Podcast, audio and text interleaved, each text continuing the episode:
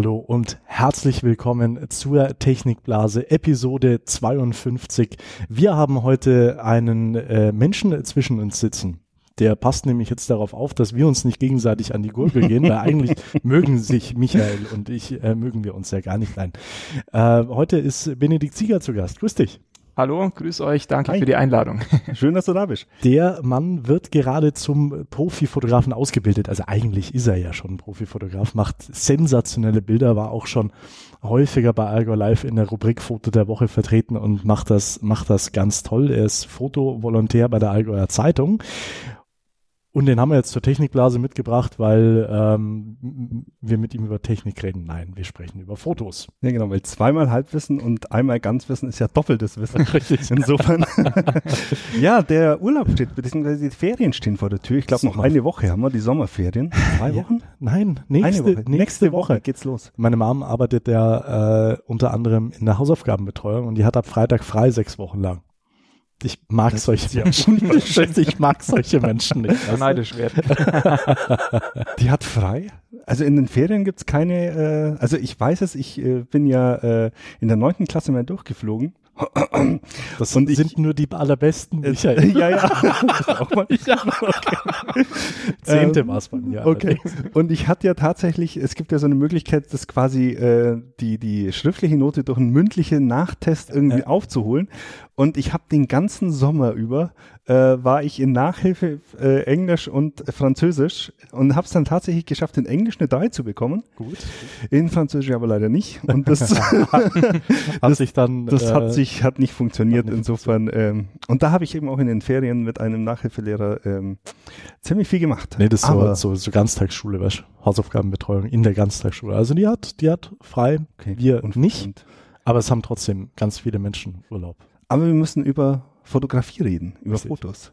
Habt ihr eigentlich gewusst, dass Nikon heute 100 Jahre alt geworden ist?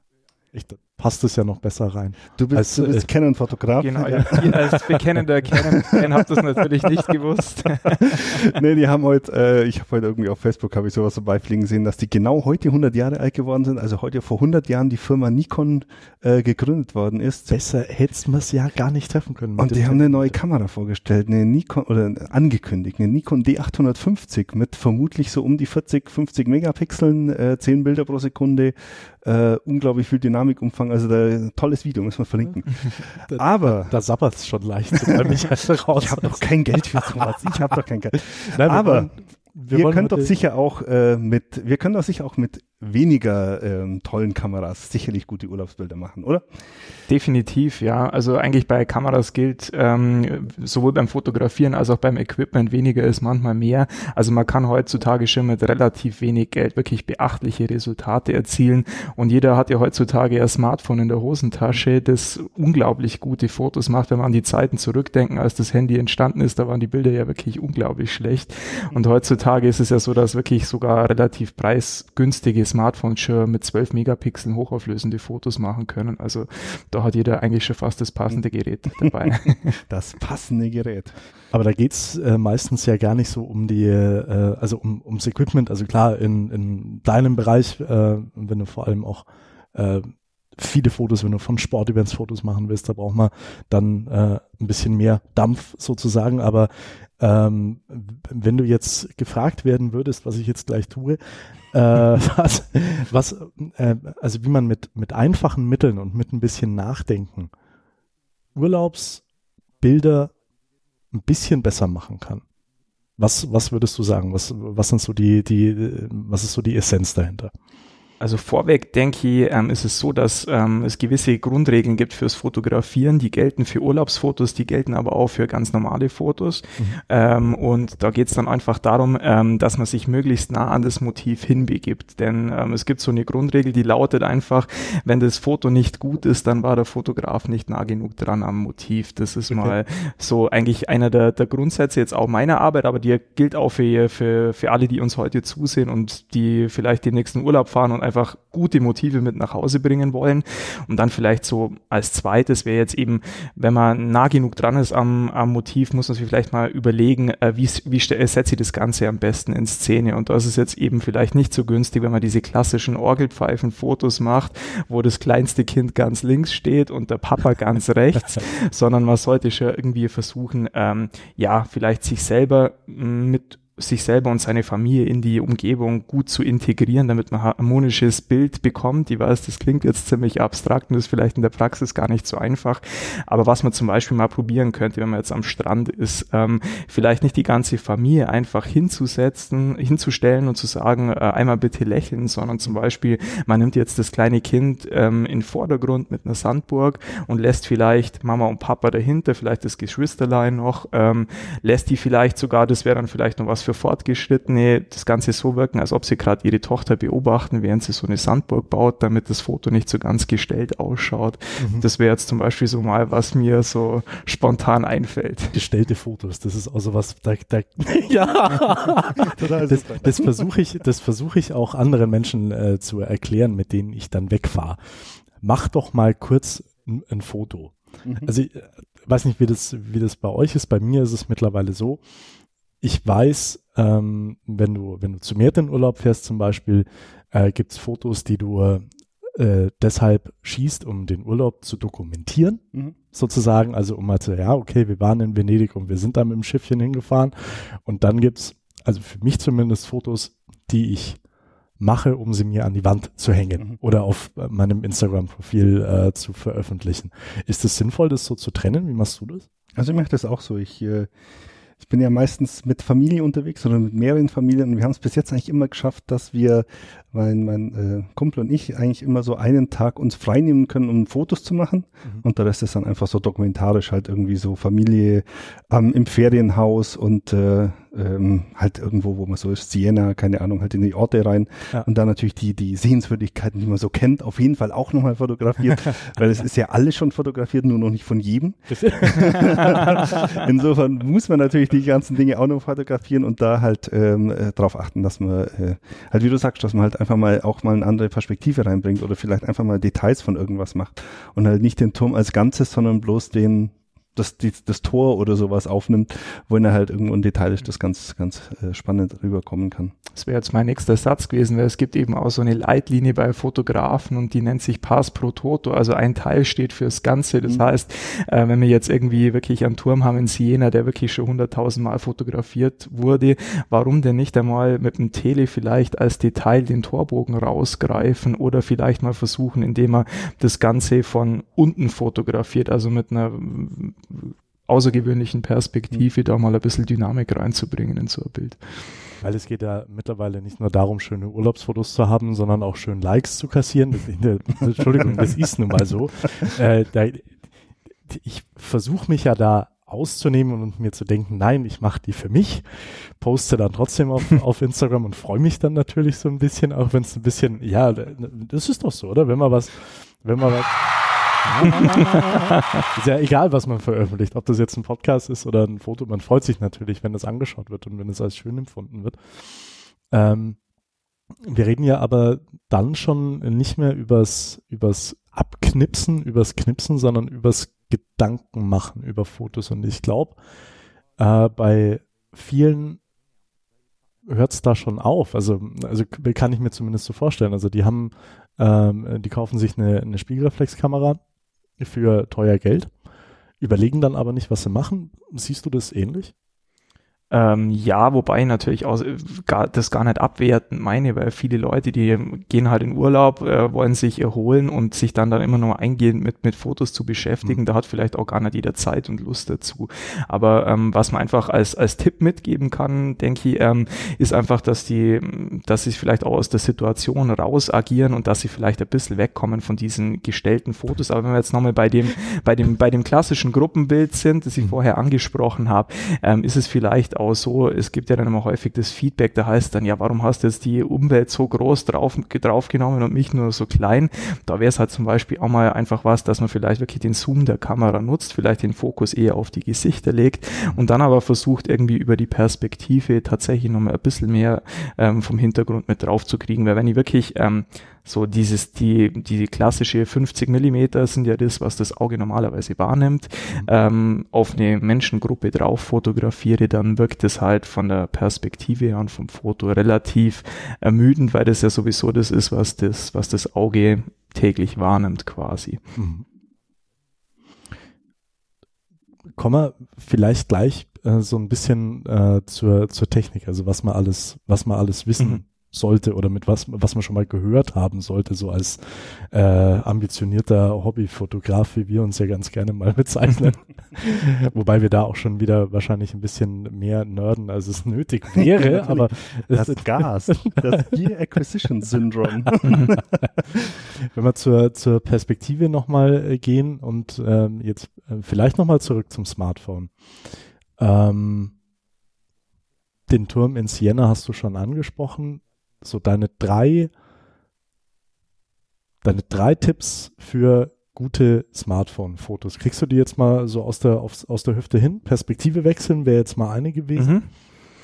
Dann vielleicht als zweiten Tipp, es gibt jetzt ja zum Beispiel beim iPhone auch diesen Porträtmodus, ähm, wo man eben dann quasi ein Bouquet einfügen kann. Also das ist eine sogenannte kreative Unschärfe.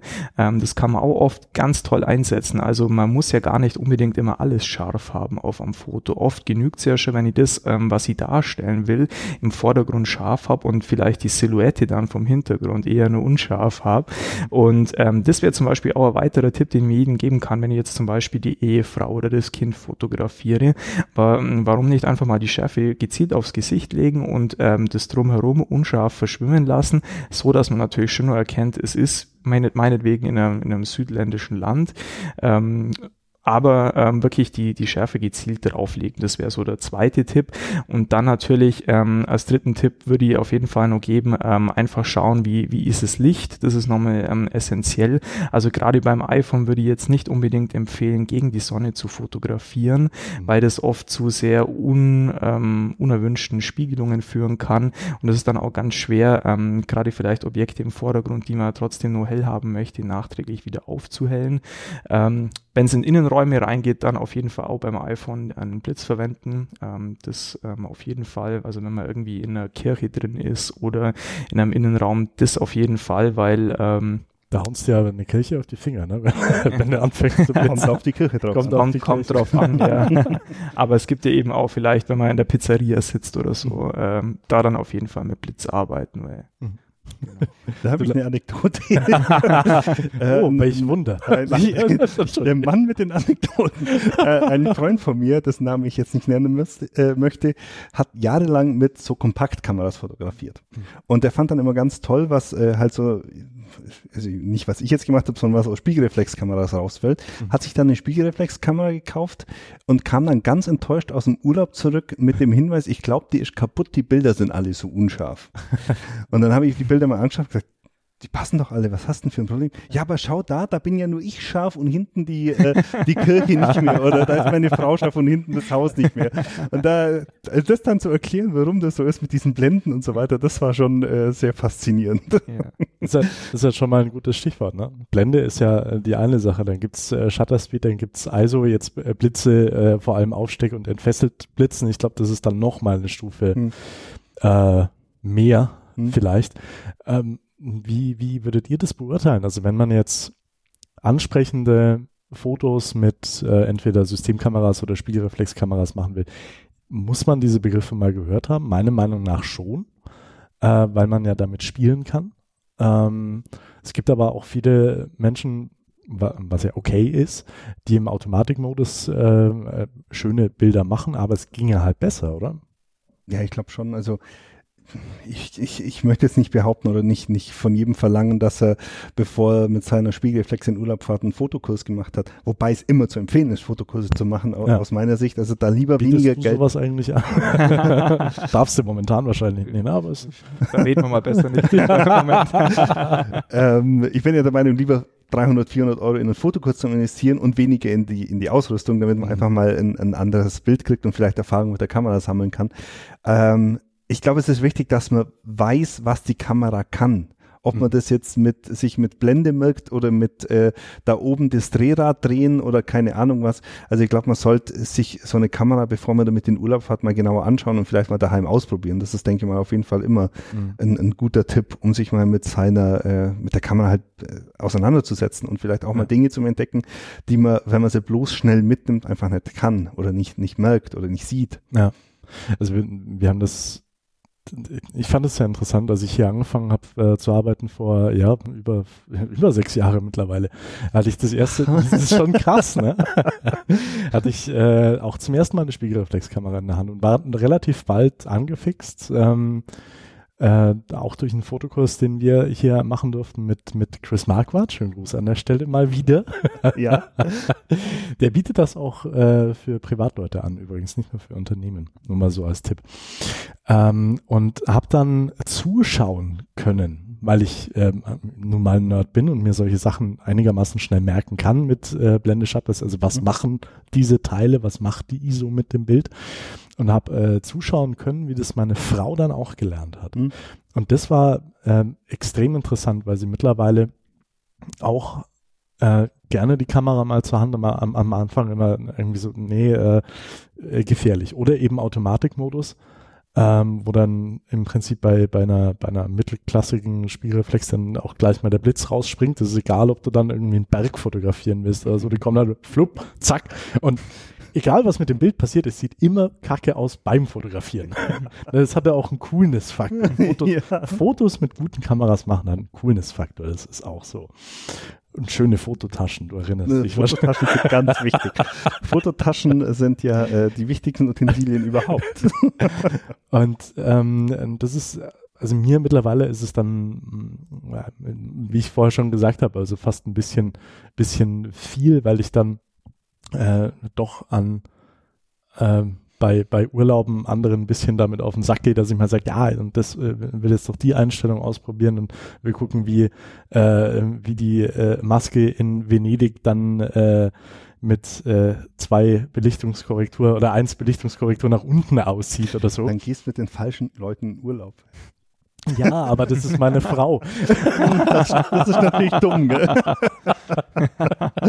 ja, das nee, aber sich meistens sich aussuchen, ja. Nee, aber da, da äh, also ich habe auch vor mal wieder, also wirklich eine Fotoreise auch zum, oder, oder einen Ausflug zu machen, wo es dann wirklich nur darum geht. Mhm. Ähm, wie, äh, ja, wie, wie, siehst, wie, wie siehst du das jetzt aus, aus der Profisicht? Wie lange brauchst du für ein cooles Bild. Kann man das so sagen? Ähm, das kommt darauf an. Also bei mir fängt eigentlich das gute Fotische in meiner Vorstellung an, weil ich mir überlege, ähm, wie kann ich ähm, bestimmte Dinge äh, möglichst gekonnt in Szene setzen. Und ähm, die Umsetzung ist dann oft gar nicht so das Problem. Eigentlich ist es dann oft gerade bei so kreativen Fotos die Ideenfindung, die eigentlich lang dauert. Man muss erstmal die Location abchecken, ist das so möglich, wie ich mir das vorstelle? Und dann halt einfach überlegen, wann mache ich das Bild? Manchmal bietet es sich an, ein Nachtfoto zu machen zur blauen Stunde. Manchmal manchmal ähm, ja, muss man wirklich mit der Perspektive spielen, muss vielleicht auch oft fragen, ob man irgendwie in eine Wohnung rein kann, um eine, höhere, eine höhere Fotografierposition als, zu bekommen. Als Privatperson übrigens komischer als als AZ-Fotograf. ja. Entschuldigung, darf ich mal kurz bei Ihnen ein paar Fotos machen? Ich bin Journalist, ja. ja. nee, und aber da wirklich tatsächlich dann das Fotografieren an sich, das geht gar nicht geht eigentlich gar nicht, gar nicht so lange, sondern ist eigentlich relativ kurz, aber da liegt natürlich auch eine gewisse Gefahr drin, weil beim Fotografieren haben wir natürlich immer das Problem, jetzt gerade auch was, was Pressefotografie angeht, dass wir natürlich jetzt nicht wie die Schreiber, wenn die auf einem Termin eine Information vergessen, können sie nachträglich nochmal anrufen. Mhm. Wir können halt leider nicht nochmal hinfahren und dasselbe Foto nochmal machen mit dem Makel eben nicht mehr, der vorher mit drauf ist. Also das muss man halt dann sofort erkennen, wenn jetzt irgendwie ein Kragen schief steht oder so. Aber das sind jetzt wirklich eher Kleinigkeiten. Ähm, ähm, ja, wie gesagt, aber ähm, auch was da nicht. Lohnt sich aber, Entschuldigung, wenn mhm. ich da einhake. Mhm. Das mhm. finde ich äh, durchaus was, was sehr wichtig ist. Also vielleicht jetzt nicht der schiefe Kragen, du siehst ja bei mir, das ist mir egal, aber äh, wenn du, wenn du Menschen fotografierst, äh, auch im Urlaub, ähm, solltest du schon darauf achten, dass die, ähm, also weiß ich nicht, dass jetzt nicht gerade der Popel raushängt oder so. Und manche, äh, also die, die knipsen das dann ab und ärgern sich dann später. Ja. Und es ist in dem Moment dann wirklich besser zu sagen, habe ich auch gemerkt, hey, entweder ähm, putz dir doch mal kurz die Nase oder ma, äh, wisch mal mit, mit, mit dem Tempo übers, äh, mhm. über die Stirn, weil es glänzt mhm. halt gerade arg, mhm. oder ähm, stell dich doch mal gerade anders hin, weil das Licht wirklich mhm. ungünstig ist. Also Brillengläser sind auch so ein Fall. Wenn die irgendwie verdreckt sind oder so, dass wenn man daran reinblitzt, dann sieht man jedes einzelne Staubkorn. Das ist auch eher ungünstig. Mhm. Und wie du natürlich auch schon gesagt hast, Schatten im Gesicht sind natürlich sehr, sehr schwierig. Also man kann es natürlich kreativ einsetzen, aber das ist natürlich auch sehr mit Vorsicht zu genießen. Ja. Also da ist es wirklich wichtig, dass irgendwie keine unerwünschten äh, Reflexionen oder was auch oft schwierig ist es, wenn jemand ähm, in der Stirnpartie relativ wenig Haare hat, wenn da Licht drauf scheint. Äh, das sieht dann einfach nicht toll aus, ja, unterm Strich. Ja. Aber um nochmal einzuhaken, auch was der Michael vorher gesagt hat, das kann ich nur bestätigen. Also ich würde jedem wirklich raten, sich mit zwei, drei Grundbegriffen einfach vorher mal vertraut zu machen. Mhm. Das ist die Blende, wie du angesprochen hast, das ist die ISO-Zahl und die Verschlusszeit. Wenn man das Zusammenspiel aus diesen drei Faktoren mal verstanden hat, dann kann jeder mit Sicherheit viel bessere Resultate erzielen. Ja. Wir verlinken da auch ein schönes Tutorial. Da gibt's nämlich ein paar, die wirklich, äh, die wirklich ordentlich sind. Da braucht er, äh, braucht ihr auch nicht Stunden zu investieren. Äh, es ist schön, ähm, das mal, ja, zumindest mal gesehen zu haben und dann kann sich ja dann immer noch jeder selber entscheiden, ob er auf Automatik oder Programmautomatik bei einer, bei einer System- oder bei einer Spiegelreflexkamera fotografieren will. Ähm, oder ob er einfach damit spielt, weil das ist auch, weiß ich nicht, das macht mir am, am allermeisten Spaß, wenn ich dann durch, durch Probieren, durch Wissen und durch Probieren ein Foto so mache, wie es mir dann mhm. richtig gut gefällt. Ja, da braucht man halt Bescheid. Es kann ja auch eine Mischung sein. Also ich habe ja. zum Beispiel die Kamera meistens auf Programmautomatik liegen mhm. und wenn ich dann halt ein Bild mache, stelle ich um auf äh, Blendenpriorität oder sonst irgendwas, dass ich halt, äh, wenn ich gezielt Fotos mache, Fotos machen kann, wie ich es ha haben will, aber wenn ich mal schnell einen Schnappschuss mache, weil ich bin halt mit Familie unterwegs und da passiert halt ab und zu mal was, was man ja. schnell fotografieren will, dass ich dann nicht irgendwie in Shutter Speed eine Sekunde bin aus Versehen und dann äh, alles unscharf löscht. Genau. Der Lichtmal. genau, der Lichtmal. ähm, was ich noch ansprechen wollte, ist Hintergrund, wenn du sagst, äh, sich halt auf die Person konzentrieren, dass da jetzt irgendwie nicht irgendwie der Puppe raushängt oder ein Schatten im am Kopf ist. Ähm, da gibt's auch ganz schöne Beispiele von, äh, wie Hintergrund, äh, Hintergründe Fotos ruinieren können.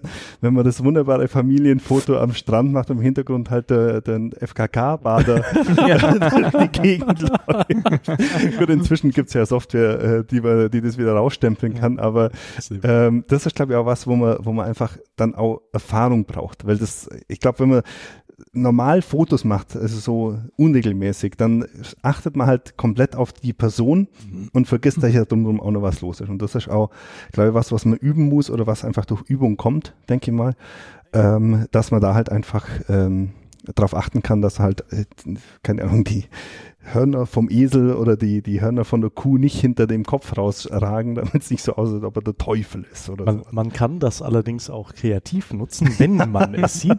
Äh, haben wir zuletzt gemacht äh, bei Alga Live. Wir haben, wir haben so einen äh, Aufsteller, so einen Plakataufsteller. Mhm. Roll-up mhm. nennt man das, glaube ich. Da ist eine große Kuh drauf mit mhm. Hörnern. Mhm. Wir hatten dieses Roll-up bei, bei einer Veranstaltung mit bei und ähm, hatten ja so ein bisschen verschoben, links daneben so ein, so ein Barhocker und davor so ein Tresen. Da saß Franz Summerer, äh, Redakteur in, in Immenstedt beim, äh, beim Immenstadt beim Allgäuer Anzeigeblatt. Und ich bin da dran vorbeigelaufen und geguckt so, hm, das funktioniert. Klick.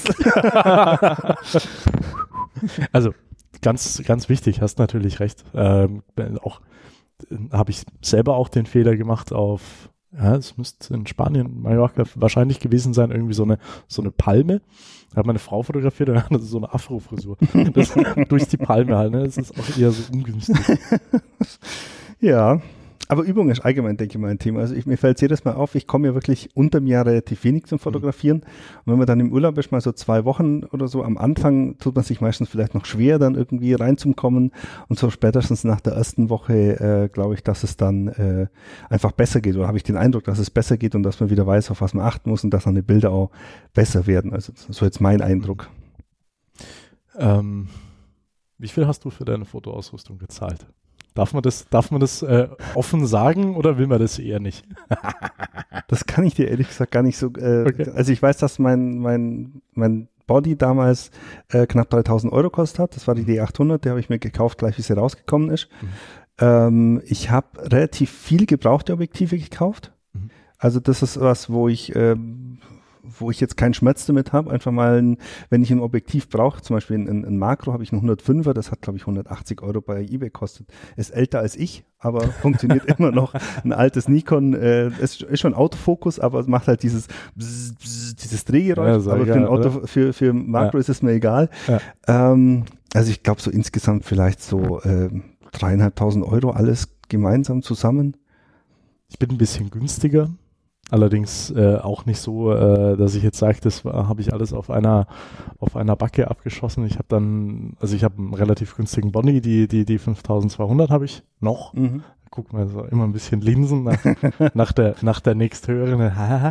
äh, habe mir dann einen Blitz auch dazu gekauft, den aber so so halb privat, halb beruflich, weil ich wenn ich halt mit der Kamera unterwegs bin, dann brauchst du halt äh, irgendwo abends auf einer Veranstaltung fotografierst, da geht's einfach nicht ohne Blitz. Äh, habe mir so ein, äh, so ein Reisestativ noch dazu gekauft, habe mir noch ein Objektiv dazu gekauft, also ich bin schon auch so bei 800, 900 Euro. Mhm. Und das ist, ähm, also ein Teil davon hat man gerne, aber man braucht es nicht unbedingt. Und das ist dieses äh, Gear Acquisition Syndrome, das äh, genau. äh, du gerade angesprochen hast.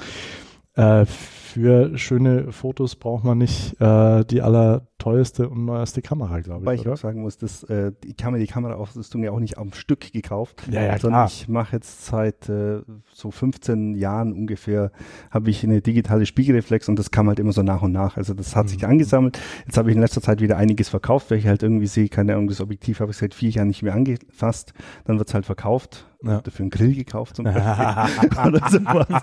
Aber ähm, ja, ich habe jetzt momentan, äh, wenn wir schon dabei sind, also ich habe die D800, dann habe ich einen 50er und einen 35er Festbrennweite, mhm.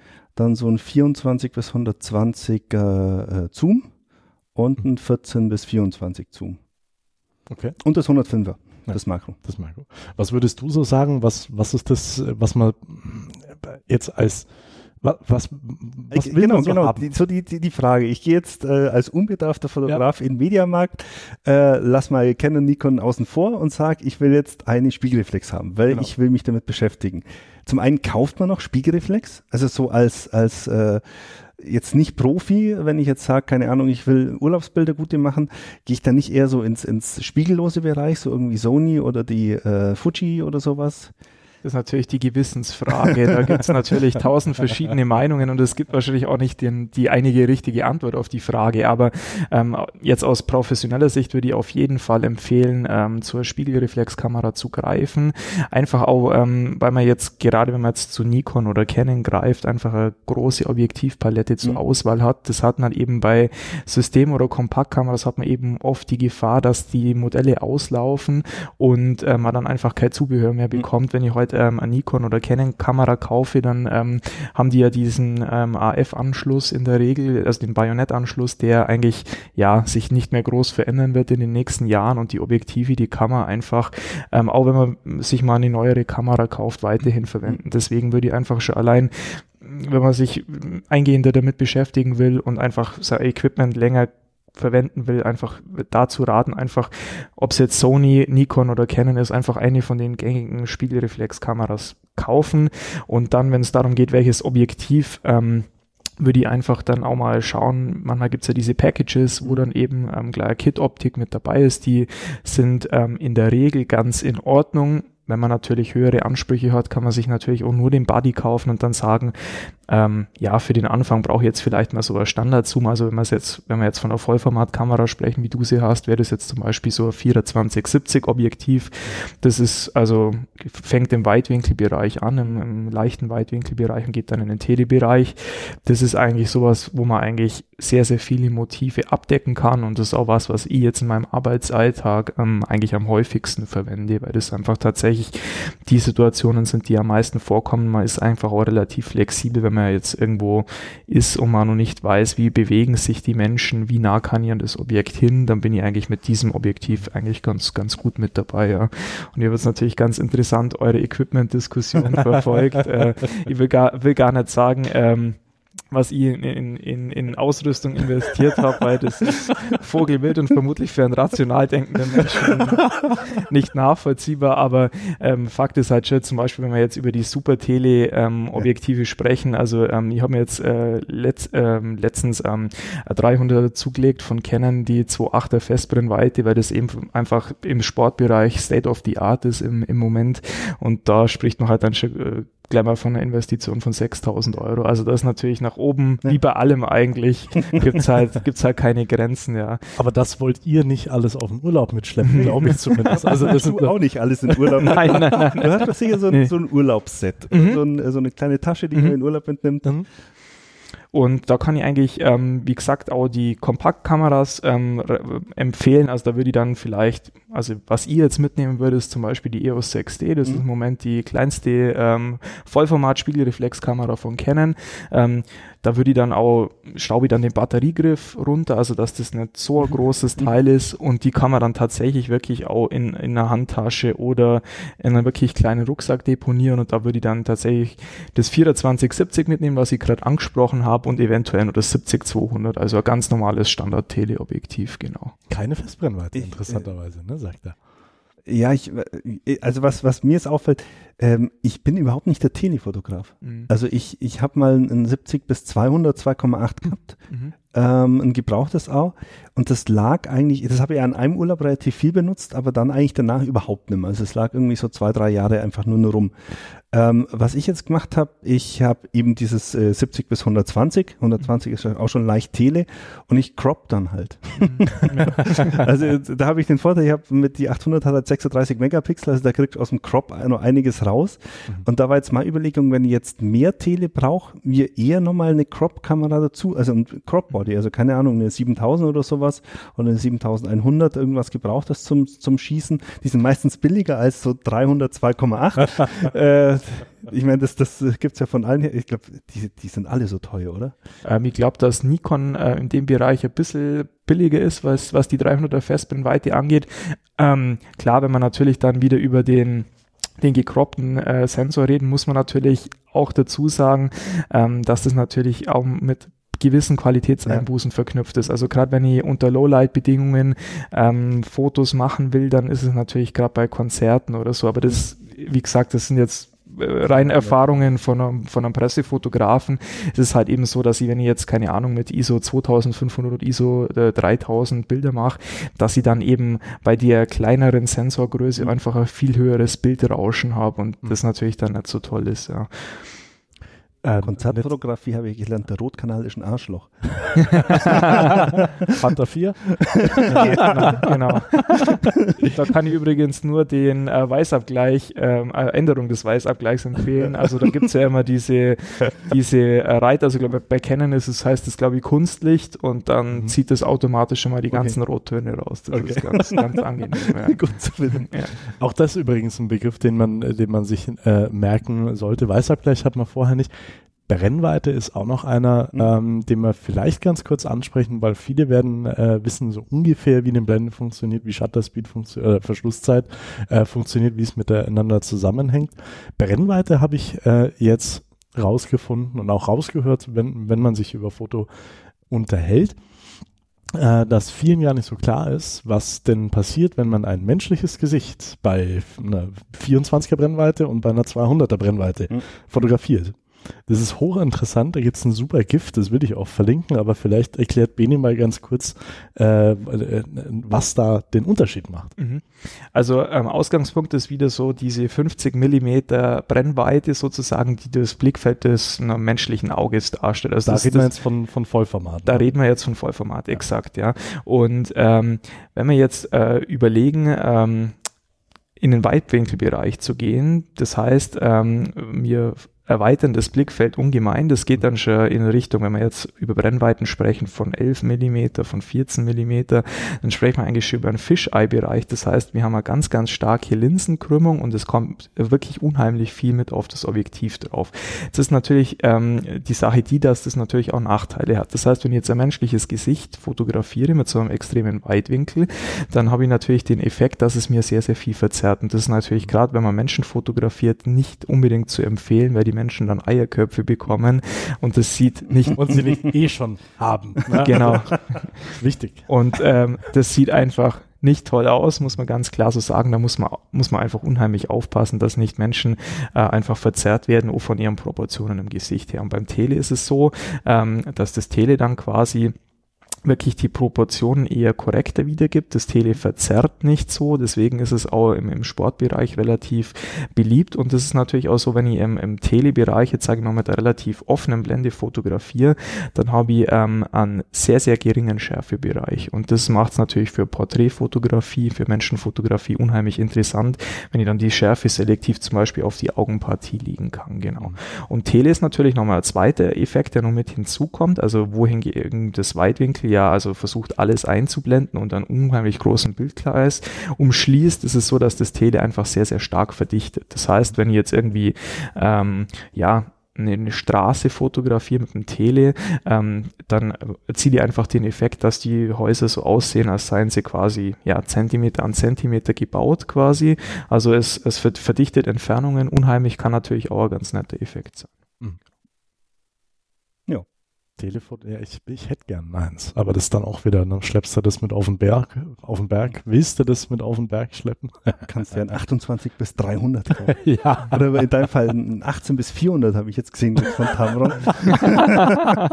das ist dann schon sowas, wo ich sage, hm, die eierlegende Wollmilchsau. Genau, genau. Das so funktioniert. Ich hätte gern 14 bis 400, 2,8 durchgängig. Hm. Und verkaufst dann dein Haus dafür. ja, weil ich gar keinen Platz habe. oh, Papa hat wieder die Bazooka ausgepackt. Also bei Canon gibt es aber tatsächlich eher 100 bis 400, das wirklich ansprechende mhm. ähm, äh, Ergebnisse erzielt. Okay. Und ähm, das ist auch was, ähm, wenn man mit, mit äh, anderen Profis redet, die im Sportbereich auch sehr viel machen, zum Beispiel bei der Vier-Schanzentournee haben sehr, sehr viele Agenturfotografen auch dieses 100 bis 400 dabei, also. weil es eben unheimlich platzsparend ist. Und wenn man es jetzt mit einer Festbrennweite vergleicht, ich glaube, das liegt bei 1800, glaube ich, ist es sogar relativ preisgünstig. Ich sage ganz bewusst relativ, weil man natürlich 1800 Euro ist vielleicht für viele von unseren Zusehern ja. ohnehin keine Option, weil man da auch Mich auch nicht. äh, die werden aber auch immer teurer, habe ich den Eindruck. Also ich habe es jetzt bei Nikon, die haben auch ein 80 bis 400 ähm, im, im Programm gehabt. Das alte hat, glaube ich, 16, 1700 Euro gekostet. Jetzt haben sie ein neues rausgebracht, das kostet 2600. Also gleich mal ein Tausender mehr. Okay. Ist also die Blende, Blende besser? Nee, gleich. Okay. Ein dreieinhalb bis 5,6 ist das alles. Mhm. Und äh, ja, also mir wundert's. Auch das, das 24 bis 70 gab's von Nikon ja schon länger äh, eins. Jetzt haben sie ein neues vorgestellt mit VR allerdings. Kostet auch inzwischen zweieinhalbtausend Euro, nur das, also das Standardobjektiv. Also das ist schon, äh, ich habe den Eindruck, dass sie da gerade nochmal wirklich Geld rausziehen. Hausnummer. Ja. Solange es noch gibt, ne? Weil, äh, äh, obwohl du gesagt hast, die ähm, also dass man äh, jemand, der da wirklich ambitioniert in dem Bereich ist, äh, sich vielleicht eine Spiegelreflex anschaffen sollte. Verkaufszahlen gehen ja so ein bisschen zurück, haben wir äh, letztens auch schon mal darüber mhm. gesprochen. Also es ist schon so, dass die Systemkameras den, den, den Spiegelkameras da auch so ein bisschen den Rang ablaufen. Liegt natürlich auch daran, dass sie äh, sehr handlich sind. Mhm. Ähm, ja gut, günstig sind sie nicht zwingend, aber ähm, ja, also gut zu bedienen. Also die, die sind schon auch cool. Ja. ja. Also ich, wie gesagt, ich habe, ich bin jetzt seit, 25, seit 15 Jahren äh, habe ich Spiegelreflexkameras. Dadurch, dass ich jetzt ein Kind habe, ist es halt ein bisschen äh, Hobby in den Hintergrund gerutscht, aber in den Hintergrund gerückt. Aber wenn ich jetzt wenn ich jetzt, keine Ahnung, meine Kamera mit dem Rucksack im See versenken würde, wüsste ich jetzt nicht, ob ich mir wieder eine Spiegelreflex kaufe oder nicht eine spiegellose kaufe. Also da, was, was mich gerade so anmachen wird, wäre die, wäre die Fuji, die XT2. Das ist eine, die sieht total retromäßig aus mit äh, Verschlusszeiteinstellung an so einem Drehrad, so wie man es früher kennt. Und nochmal, fotografieren hat einen Coolness-Faktor. muss ja. man betonen. Allerdings halt auch da, ich glaube, die kostet ohne Objektiv 1600 Euro oder 1800 Euro. Mhm. Also im, im, Kit so locker mal zweieinhalb, dreitausend Euro. Dann werden wir ja meistens noch einen Weitwinkel dazu haben.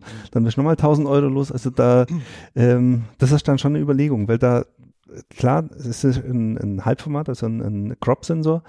das ist qualitativ nicht so wie äh, jetzt meiner von der von der Auflösung her und von der ähm, von der Dynamik, vom Farbumfang her. Und äh, das wäre halt ein Rückschritt. Aber vielleicht würde ich sie öfter mitnehmen, weil sie halt kompakter ist.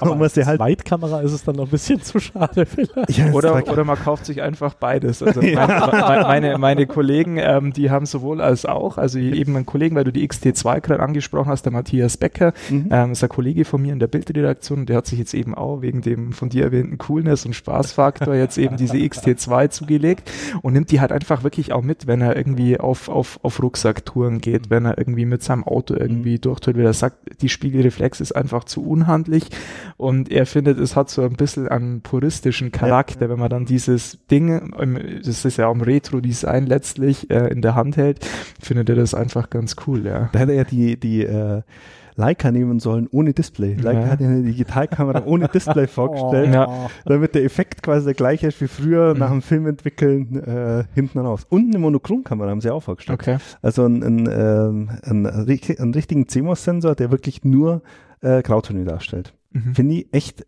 einen coolen Ansatz. Natürlich Leica ist halt jetzt dann euer so der fünfstellige Bereich, wenn man da eine Ausrüstung sich shoppt. Äh, ist schon was anderes. Oh, außer sie wäre vom Laster gefallen, aber sowas machen wir ja nicht. Ähm, sie wird es aber auch sein. ja, stimmt allerdings. äh, was, was Michael, und äh, darüber wollte ich sowieso noch mit euch sprechen, deswegen war das ein super Stichwort. Äh, das Entwickeln. Entwickeln ja. von Bildern. Wenn man mit der Fotografie anfängt, also wenn wir, wenn wir ganz am Anfang äh, nochmal einhaken bei Smartphone-Fotografie, bei Urlaub knipsen, bei mal, äh, ja, vielleicht auch versuchen, das ein oder andere ansprechende Bild zu machen. Äh, geht man ja vielleicht noch davon aus, dass ein Bild dann fertig ist, wenn man es geschossen hat und wenn man es abgespeichert hat. Jetzt weißt du im professionellen Bereich, wir im Amateurbereich, wo wir dann sagen, okay, wir kommen von dem Urlaub heim und haben halt irgendwie, weiß ich nicht, bei dir sind es was waren's bei, äh, was war dein Highlight äh, an, äh, von Südafrika, glaube ich, oder Südafrika von? waren äh, drei Wochen 5000 Bilder. Ja. ich, ich, weiß immer nicht, wie viele sie machen. Davon glaube ich allein 1000 Mal der gleiche Löwe. ähm, nee, wir, wir, müssen aber darüber reden, dass man äh, jetzt äh, in der digitalen Welt Bilder ja wunderbar nachbearbeiten, also entwickeln und nachbearbeiten kann. Äh, aus Spiegelreflexkameras kommen äh, nicht nur JPEGs äh, raus, sondern auch RAW-Dateien, äh, die einfach einen viel größeren Umfang an sich schon mal aufnehmen. Also mhm. wie war es, glaube ich, zwei Blendenstufen hoch, zwei Blendenstufen mhm. runter, Richtung, ja. äh, mhm. sind in der RAW-Datei äh, abgespeichert sozusagen. Also wenn, wenn ihr eure Kameras, ihr da draußen, ihr da drin im Podcast äh, mal anschaut und guckt bei den äh, Bild, äh, bei den, bei den Aufnahmeeinstellungen, da kann man in den meisten Fällen einstellen, äh, will ich JPEG haben, will ich RAW haben oder will ich beides haben. Ich würde beides empfehlen übrigens, weil man auch mal kurz ein JPEG so rausschmeißen kann. Ähm, ja, äh, wenn man jetzt nicht alle nachbearbeiten will. Nee? Also ich mache es nicht. Ich habe alles auf RAW. Mhm. Ähm, ich schmeiß alles in Lightroom. Lightroom macht eigentlich einen, einen guten Job bei diesen Standardentwicklungen. Ja, ja, stimmt schon. Und ähm, ja, ich, ich kann eigentlich gut damit leben. Ja, aber also wo, wo wir eigentlich hinwollen jetzt zu sagen, ähm, gerade ansprechende Bilder ist zumindest mein Ansatz, äh, fotografieren für Faule, weil man seine Kamera eben nicht perfekt einstellen muss, äh, wenn du in RAW fotografierst. Wichtig ist nur, dass du sie dann halt auch wirklich nachbearbeitest und dass du ähm, dir anschaust, aus was du äh, noch was Bestimmtes machen kannst. Also wo du nochmal einen Kontrast oder nochmal ein bisschen, ein bisschen Licht mhm. hinbringst. Ähm, da übrigens auch Weißabgleich können wir da auch nochmal ändern. Hm, genau. Raw hat eigentlich fast nur Vorteile. Außer dass man Außer dass sie größer sind. Und dass sie größer sind. Richtig. Ja, also bei mir hat ein Raw 70 Megabyte. Deswegen hat äh, Michael ja auch so einen S3-Server im Keller stehen. wie, ist das, wie ist das bei euch? Äh, fotografiert ihr auch in RAW? Ähm, sowohl als auch. Also ähm, ich persönlich ähm, bin wieder umgestiegen auf RAW. Also bei mir war es so, ähm, bevor ich zur ähm, AZ gekommen bin, habe ich eigentlich ausschließlich in RAW fotografiert. Dann haben mich meine Kollegen so ein bisschen ähm, vom rechten Weg, sage ich jetzt mal, abgebracht und haben mich ein bisschen dazu verleitet, wieder nur in JPEG zu arbeiten. Mhm. Und äh, inzwischen bin ich aber wieder auf RAW umgestiegen, eben aus den von dir genannten Gründen, weil es einfach tatsächlich so ist, dass man, wenn ein Bild jetzt nicht so perfekt gelungen ist, einfach mit RAW nachher einfach nochmal unheimlich viel mehr rausholen kann kann. Also wie gesagt, die, die Belichtungssachen zum Beispiel, man kann zum Teil wirklich Fotos, die unter- oder überbelichtet sind, ähm, einfach nochmal schön, schön ähm, nachkorrigieren, nachträglich. Und ähm, ja, man kann das auch ein bisschen regulieren von der Dateigröße her. Also bei, bei Canon gibt es die Möglichkeit, die Dateien zu skalieren in M oder S-RAW, ähm, sodass man dann ähm, ja bei, bei den RAW-Dateien, glaube ich, dann irgendwo bei, bei 20, 20 MB landet quasi. Weil ja Speicherplatz jetzt auch nicht mehr so teuer ist. Also ich glaube, das kann man dann noch mit investieren oder die Zusatz-SD-Karte Wobei es natürlich dann auch darauf ankommt, ähm, auf die ähm, Datentransferrate. Wenn man natürlich jetzt sagt, mhm. ich möchte Sport gerne in RAW fotografieren, dann mhm. redet man natürlich bei einer, was weiß ich, 64 Gigabyte Speicherkarte auch wieder über 100, 150 Euro, damit man eben einen passenden Datentransfer hat, weil sonst mhm. bringt dir die die, die 10 Bilder pro Sekunde nichts, wenn es die Speicherkarte nicht verarbeiten kann. ja. Das stimmt. Ja.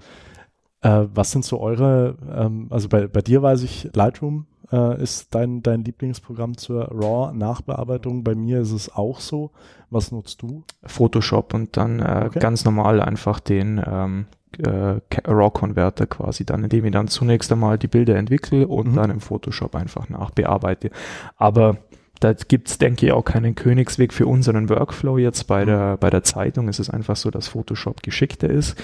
Ähm, aber vielleicht nochmal zu dem Thema Bildbearbeitung ganz allgemein mhm, müsste man gerne. natürlich vielleicht auch nochmal erwähnen, dass es gar nicht verkehrt ist, bei der Bildbearbeitung einen kalibrierten Monitor zu haben.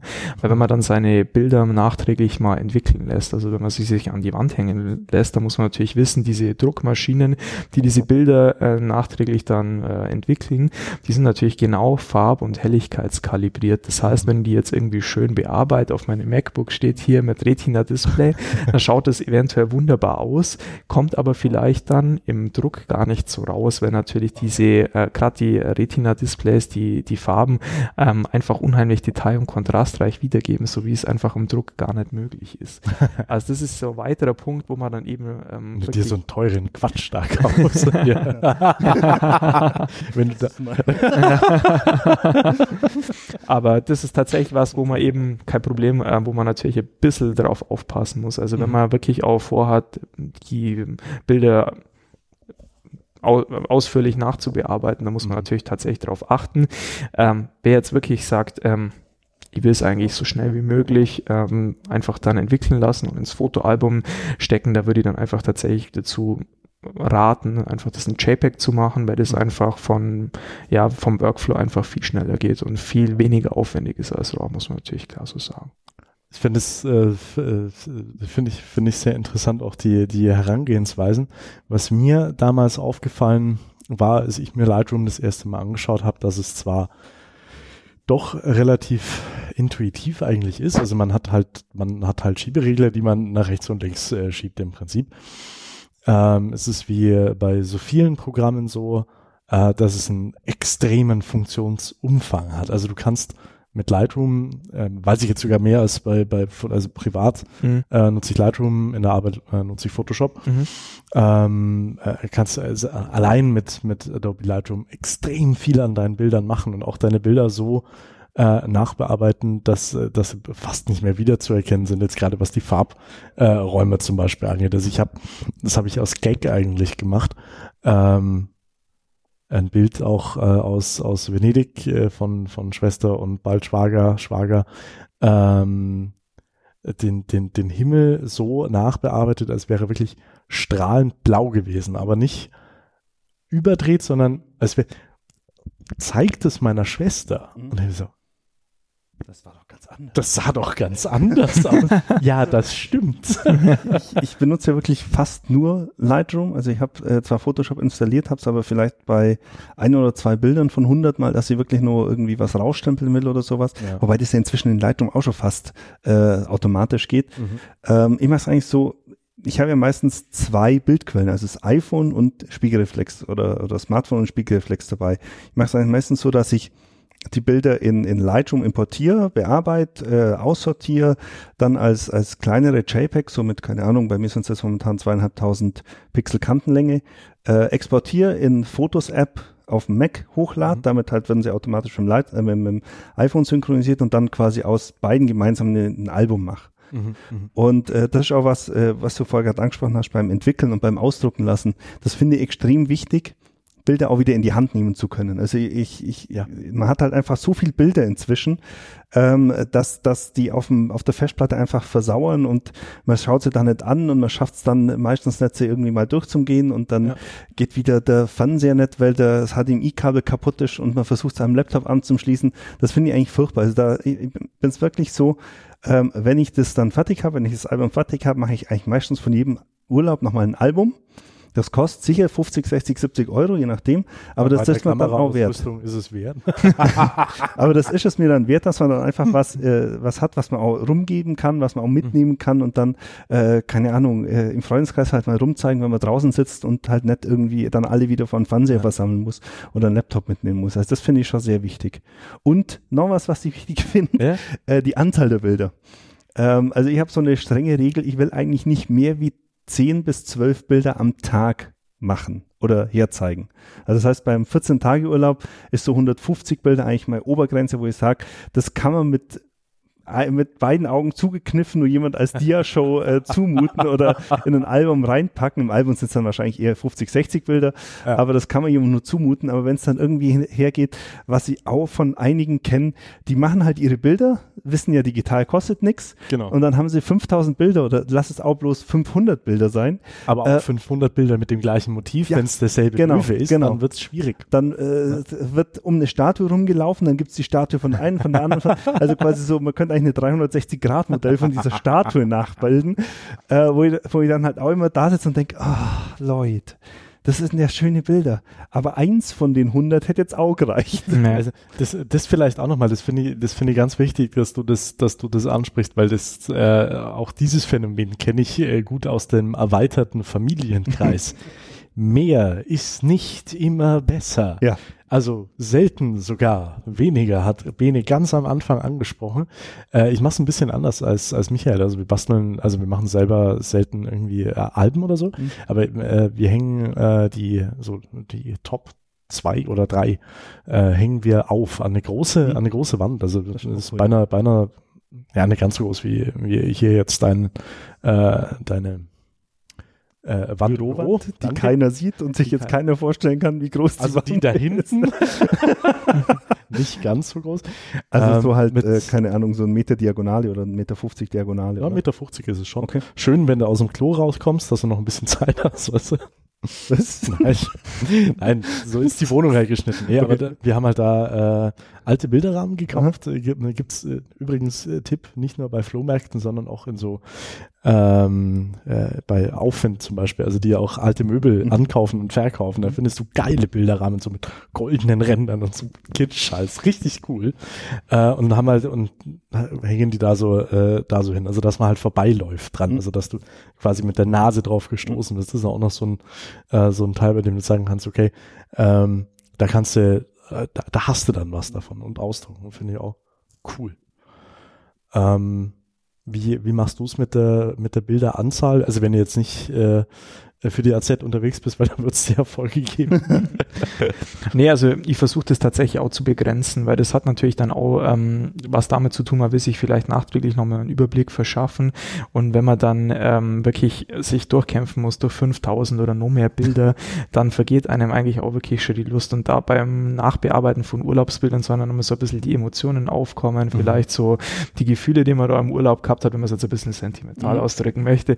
Auf jeden Fall ist es tatsächlich so, äh, einfach manchmal weniger machen. Ähm, weil es einfach dann äh, nachträglich einfach auch viel mehr Aufwand ist, da das, das Richtige rauszusuchen, sich einen Überblick zu verschaffen. Wenn ich von einem Tag zum anderen springe und muss erstmal durch 300 Bilder durch, mhm.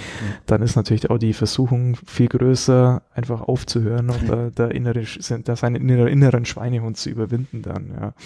Michael hat ja äh, da einen bemerkenswerten Workflow, wenn er auf größeren Reisen unterwegs ist, hast du, glaube ich, mal erzählt, also dass du dann am Abend, nee, am nächsten ja. Abend äh, die SD-Karte schon mal hernimmst und schon mal vorsortierst. Ne? Genau, also ich mache es wirklich so, ich nehme meistens Laptop mit. Mhm. Wenn es meine Frau genehmigt. also habe ich meistens Laptop dabei äh, und setze mich halt abends dann meistens noch eine halbe Stunde, Stunde hin und sortiere mhm. schon mal grob aus. Mhm. Äh, halt einfach mal so nochmal Schärfenkontrolle, ob äh, vielleicht irgendwie von einer Serie von zehn Bildern wirklich dann fünf unscharf sind, dann kann man die gleich mal wegwerfen.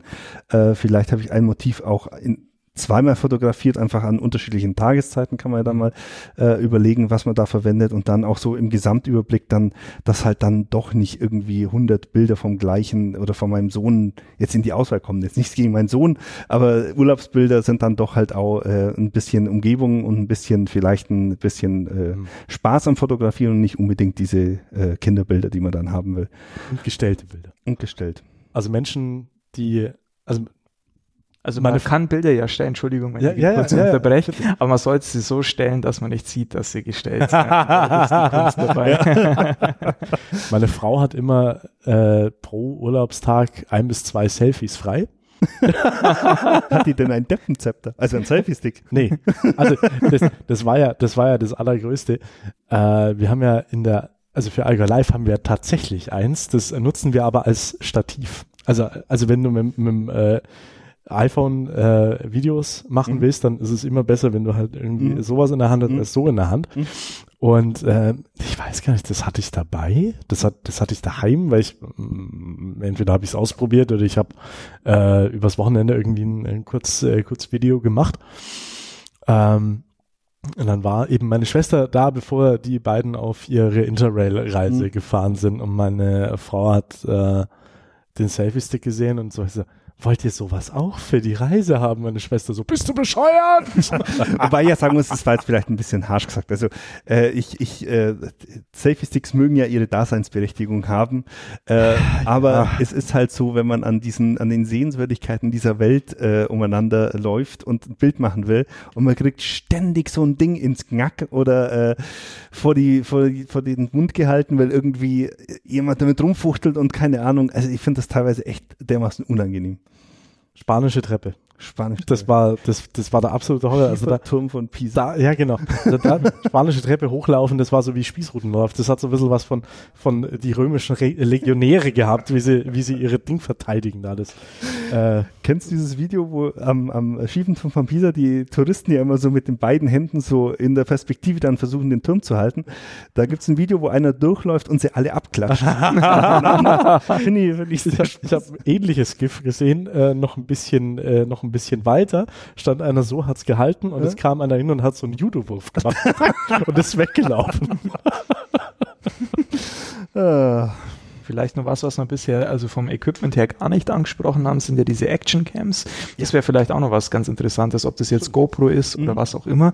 Also das finde ich enorm interessant, weil die haben sich natürlich auch enorm weiterentwickelt in den letzten Jahren und mit so einer GoPro kann man natürlich auch, wenn wir wieder über Perspektive reden, ganz coole Sachen machen. Also die kann man zum Teil mit ins Wasser nehmen, das ist natürlich richtig cool.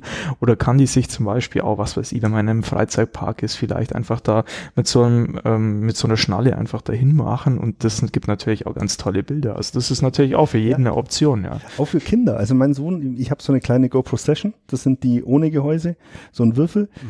Ähm, und äh, der findet das total super. Also der macht da wirklich, der ist jetzt drei und er versucht damit aktiv Bilder zu machen. Also er hält einem halt immer die Linse ins Gesicht und drückt dann oben ab. Aber er hat kapiert, wo vorne die Linse ist, da muss er, da muss er hin, das muss er hinzeigen. Und er macht dann immer super Bilder. Und die sind eben, wie du sagst, dass, die, dass sie extrem weitwinklig sind, machen die einfach, die haben einfach alles drauf. Ähm, Sie haben ja so ein bisschen Makel mitgekriegt, weil äh, jetzt schon so viele so GoPros haben und wenn man eigentlich gar nicht bei uns im Allgäu durch die Berge ziehen kann, ohne mindestens ein oder zwei äh, Mountainbiker oder Wanderer mit so einer GoPro auf dem Kopf zu sehen. Ähm, Tipp, Pro-Tipp, nur wenn man eine GoPro kann, äh, kauft, kann man nicht so äh, Skateboard fahren wie äh, die in den GoPro Promo-Videos. Ja. Aber man kann damit eigentlich, eigentlich ganz coole Sachen machen. Also wie du sagst, Wasser, super. Ähm, Motorrad auch geil. Motorrad so an die, an die Seite ran ja. tapen oder so. Äh, übrigens, beim Mountainbikern, die runterfahren, spannend. Bei Wanderern, die laufen, unspannend. Unspannend. ich habe jetzt letztes Mal, wo wir nach Italien gefahren sind, eine äh, so quasi so Dashcam-mäßig äh, hingemacht. Ach, geil. Mhm. Und habe so, man kann ja so Timelapse damit machen. Mhm. Und habe dann quasi jede Minute ein Bild machen lassen mhm. und habe dann so Szenen rausgeschnitten, wie man halt so die, die Wege vom Allgäu in nach Italien oder nach Gardasee kennt man halt irgendwie so äh, Innsbruck, äh, Funpass, dann Innsbruck, ja, äh, Brenner, ja, ja, äh, dann wie man so über bei, bei Torboli so auf dem Gardasee zufährt und sowas, dass man das halt so als, als Videoelement dann in so eine Slideshow mit einbauen kann. Das cool. fand ich ganz ja, witzig. Das ist nicht schlecht. Stimmt. Also es ist halt noch ein Turm mehr, dass man, wobei sie sind nicht groß. Wobei das ja. ist natürlich relativ kompakt, bringt man überall rein. Also, ja, genau. Kann man in die Hosentasche nehmen, wird mit Micro-USB aufgeladen, also hat man da auch kein, äh, also zumindest die kleinen, die Session. Die kosten übrigens inzwischen, also die, die Vorgänger, mhm. so um die 130 Euro inzwischen nur noch. Okay, also es ist jetzt auch nichts, wo man, man sich in Unkosten stürzen muss. Nur man sieht, egal wie groß sie sind, echt dämlich aus, wenn man sie auf dem Kopf hat ohne Helm. das ist so. Das ist man sieht auch dämlich aus, wenn man sie auf dem Kopf hat mit Helm. Richtig. Aber nicht ganz so schlimm. Wird da übrigens sehr häufig professionell verwendet. Also wenn man, wenn man sich mit ähm, ja, Leuten unterhält, die zum Beispiel professionelle Bergfilmproduktionen machen, im Kletterbereich unterwegs sind, die nehmen das sehr, sehr häufig. Und ähm, auch gerade im, im Sportbereich, ähm, ich nutze das selber, ich mache einen YouTube-Kanal über Eishockey. Und das ist natürlich cool, äh, wenn man die ans Plexiglas befestigen kann, direkt mhm. hinterm Tor, weil die haben ja so ein Gehäuse, das ist ja äh, schwingungsresistent und mhm. da ist, ist auch bruchsicher, also kann einem nichts passieren. Das ist natürlich ein, einfach super, wenn man da die besten Bilder einfach kriegt. Ja. Hm. Hast du denn eine Drohne? Nee, Drohne habe ich jetzt le leider noch nicht. Ich hab, das habe ich ja dieses Jahr gelernt. Ich war auf einer Veranstaltung und da hat einer, äh, ein, ein, Speaker gesagt, dass ja das Trophy das nächste Selfie ist. Also wenn man quasi so, eine Drohne vor sich stehen hat und dann so rückwärts von einem wegfliegt, während man vorm Taj Mahal steht. Ja, der hat dann auch so Handheld. Teile, ne? Also die, die wirklich, also die. Ja, ja, ja, genau. Ja. Ähm, der hat es dann auch klar tatsächlich geschafft. Der hat so eine die DJI Mavic gehabt, mhm. eine Mavic Pro. Äh, in Augsburg war die Veranstaltung. Ja. Und der hat es dann tatsächlich vor der, ähm, wie heißt denn diese Halle? Kongress am Park, Kongress am Park, ähm, die Drohne so in den Baum dahinter zu versenken, dass es sie nicht mehr rausbekommt. Und einen Tag später am Zürichsee hat er auch eine versenkt dann ist er mir eine voraus. Stimmt. Quacks der Bruchpilot. Ich bin nicht geflogen. Ich war nur dabei. Wir können den Herrn Jo holen, ja. wenn, er, wenn er da wäre. Die, die geneigten Zuhörer müssen wissen, dass der liebe Stefan äh, in seiner Karriere bei uns eine Drohne in eine äh, ja, in eine Crime Scene gelenkt hat, also in, in eine, eine, ein, ein, wie heißt es denn auf Deutsch? Mensch an einen möglichen Tatort. Tat Möglich, möglich, möglich. Muss man, also damals, damals war es ein möglicher Tatort. Ja. Also wir haben die Drohne dort gelandet. Unsanft. Un, unsanft. Also mit drei Propellern statt mit vier. naja. Ja, ich, ich, ich darf aber noch fliegen, komischerweise. Und äh, der Pressesprecher der Polizei, den ich damals angerufen habe, kennt mich auch heute noch und ja. fragt mich jedes Mal, wenn wir uns sehen, haben Sie Ihre Drohne dabei? Nein, das ist ja auch was, was mir echt, was mir echt Spaß machen wird, glaube ich, aber mir ist das noch zu teuer. Also für privat, ich hab's mir, ich hab's mir damals überlegt, als wir die äh, DJI äh, hatten, die Dreier, ja. die Dreier, glaube ich, hab mir das, also hab's mir wirklich mal durchgespielt, weil es macht, es macht Spaß, die Dinger zu fliegen, die Bilder sind cool. Und dann habe ich mir gedacht, okay, ich glaube, ich mache das äh, 7, 8, 10, ja, 30 ja. Mal und dann äh, steht die in der Ecke. Ja. Mm, du kannst äh, drinnen damit nicht, eigentlich gar nichts anfangen. Äh, weil du kannst zumindest die Gardinen mal um die also kein, also kein GPS. kein GPS, schwierig zu fliegen. Wir äh, sind, äh, wir haben äh, nicht nur die Drohne ins äh, Melodrom reingeflogen, sondern sind auch im Eisstadion geflogen. In Kaufbeuren. Mhm. Ohne GPS. Da sind so Stahlseile, die, sieht, die sieht man ganz schlecht, wenn man weiter davon. Äh, jetzt kommt's raus. das ist verjährt. Wir waren auch schon auf der Lorenzkirche. Ja. Also die Drohne ohne uns. also mit Drohnen kann man sehr viel Spaß haben. Ja, äh, wenn es nicht die eigenen sind und wenn man ja. gut versichert ist. Nee, also ähm, das, das hat sich von mir, also ich, ich, ich hätte gerne, aber ich glaube, dass ich es einfach nach, nach 20 Flügen oder so nicht mehr nutzen ja. und würde. Sind es einfach nur zu teuer. Also ich, ich habe mal kurz, ich habe ge gezuckt, wie die die Spark vorgestellt hat.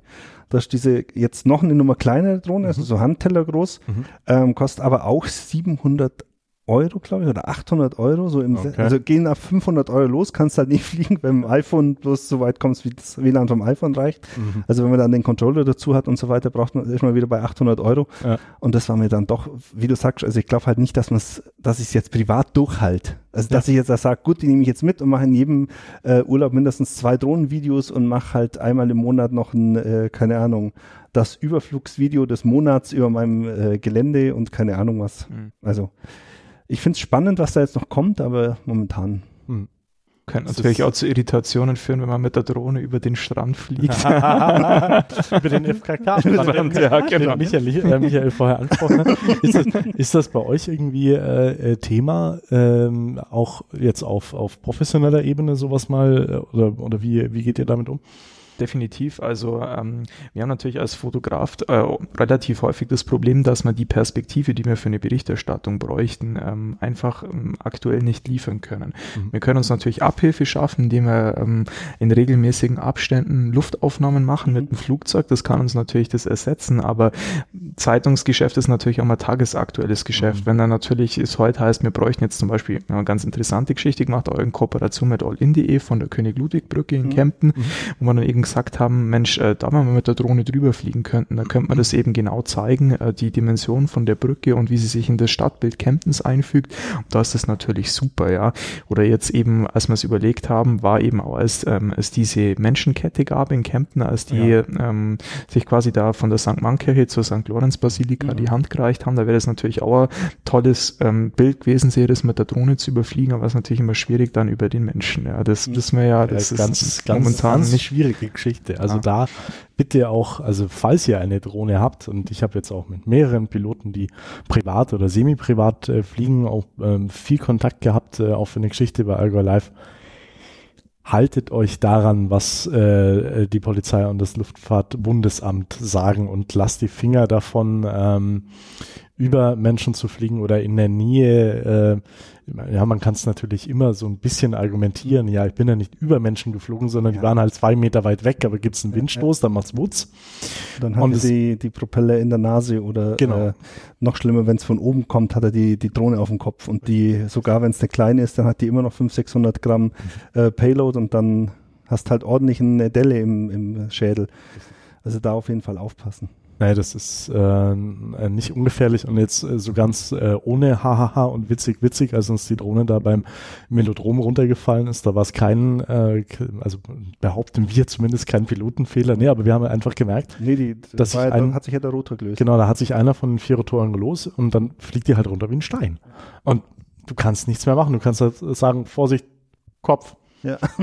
In, de, in dem Baum Zeitraum. Fällt. Baum fällt, ja. äh, und äh, ja, man will ja, will ja keinem Menschen schaden, meistens. Ja. Haben wir noch? Soll man ein Fazit ziehen? Oder? Ach, ich hätte noch einen Tipp, einen kleinen schnellen Tipp hinterher. Ähm, wenn ihr mit dem Smartphone Handyfotos macht, ich glaube, ich habe es schon zweimal in, im Podcast erklärt, wenn ihr mit dem Smartphone Handyfoto, äh, mit dem Smartphone Handyfotos, ja, wenn ihr mit dem Smartphone Fotos machen wollt äh, und davor zum Beispiel am Strand gelegen seid und äh, euch gut gehen habt lassen und dann nimmt ihr das ha Smartphone in die Hand, dann nimmt einen Ärmel und wischt nochmal über die Linse drüber. Das ist unglaublich, wie besser für die Filter werden, wenn die nicht durch so einen Schmotzefilm mit Sand verklebt ja. irgendwie Objektiv durch aufgenommen werden, sondern durch ein äh, blankes Objektiv, durch das man durchschauen kann. Ähm, Übrigens auch, äh, Entschuldigung, äh, wenn ihr, äh, oft wird mir ja dann aufgefordert, hey, kannst du mal ein Foto von uns machen? Dann wird einem das Smartphone in die Hand gedrückt. Mhm. Ähm, das ist kein Geschenk erstmal. Jetzt weiß ich, wie Michael seine 3500 Euro äh, Kameraausrüstung ja, ich war da im Park, da kam ein Japaner, der hat eine Kamera, irgendwas auf Japanisch gesagt und eine Kamera geschenkt. Nee, ähm, auch da einfach mal drüber wischen. Mhm. Da schauen die Leute zwar komisch, aber wenn sie dann das Bild sehen, äh, sind sie meistens dann schon wieder begeistert. Das bietet sich nach einer gewissen Zeit auch bei Spiegelreflexkameras an. Mir ist es nämlich auf, ich hatte, ich hatte von All In eine ausgeliehen und habe äh, einen Film über äh, das Fußballspiel da, FC Memmingen mhm. gegen äh, die Löwen gedreht und dachte mir während des Films so, da stimmt doch was nicht. Das Licht bricht sich so komisch. also, oh, was ist denn da vorne drin? Also zwischendurch mal gucken. Das äh, ist definitiv, lohnt sich. Aber Achtung an der Stelle, also ähm, bevor man da irgendwie mit einem Tuch zu reiben anfängt, immer versuchen erstmal mit einem Blasebalg die Staubkörner runterzublasen mhm. von der Linse, weil man sonst sich un unerwünschte Kratzer einhandeln kann. Also da muss man wirklich aufpassen. Beim Handy ist es kein mhm. Thema, aber mhm. wirklich bei den sensiblen Spiegelreflexlinsen da mhm. einfach aufpassen. Oder das von Haus aus so machen, einen Filter vorne hinschrauben und den dann einfach unter den Wasserhahn halten, dann ja. ist kein Problem. Gut. Fazit oder? Hast du ein Fazit? Soll man ein Fazit? Komm, wir machen, wir machen gemeinsam ein Fazit. Was, was wir heute gelernt haben. Lernzielkontrolle heißt das. Lernzielkontrolle. also wir egal mit welchen Kameras wir fotografieren im Urlaub, wir wechseln die Perspektive. Definitiv. Wir gucken, also das machst du sowieso beim Fotografieren, wir gucken noch aktiver aufs Licht, denn auch, äh, was gerne mal gemacht wird, bei strahlendem Sonnenschein draußen ohne Schatten Fotos zu machen, ist nicht die allerbeste Idee. Das meint man manchmal zwar, aber solche Augenringe habt ihr noch nie gehabt. Das, das ich hier, ne? Die hier. Auf die äh, Hintergründe achten? Auf die Hintergründe achten. Auf die Vordergründe achten. auf die Popel achten. Die Popel achten. Sich mal ganz kurz, äh, wenn, wenn man eine Spiegel- oder Systemkamera hat, mal kurz mit den Begriffen äh, ISO, Blende, Verschlusszeit, Brennweite und Weißabgleich beschäftigen. Also mhm. einfach nur mal grob. Wie gesagt, wir äh, suchen euch da ein schönes Tutorial raus. Genau, und dann wirklich vielleicht noch an Innenräumen dran denken, einen Blitz zu verwenden. Mhm. Ähm, dran zu denken, weniger ist mehr. Es muss nicht immer die ultra teure Top-Ausstattung sein. Man kann auch wirklich mit, mit relativ geringem Geld tolle Resultate erzielen, wenn man sich Mühe gibt. Ähm, ja, und ähm, was man vielleicht äh, auch nochmal kurz erwähnen könnte, ist, ähm, ja, auch das iPhone erzielt gute Resultate bei guten Lichtbedingungen. Mhm. Ähm, ja, das wäre es eigentlich so von meiner Seite und einfach einen Spaß nicht verlieren bei der Sache. Genau. Ganz wichtig. Und üben. Und nicht mehr wie zehn Bilder am Tag und üben. okay. Ja, dann, dann sagen wir vielen, vielen Dank, Dank an, ja, an, da an Venesi. Merci für die Einladung nochmal.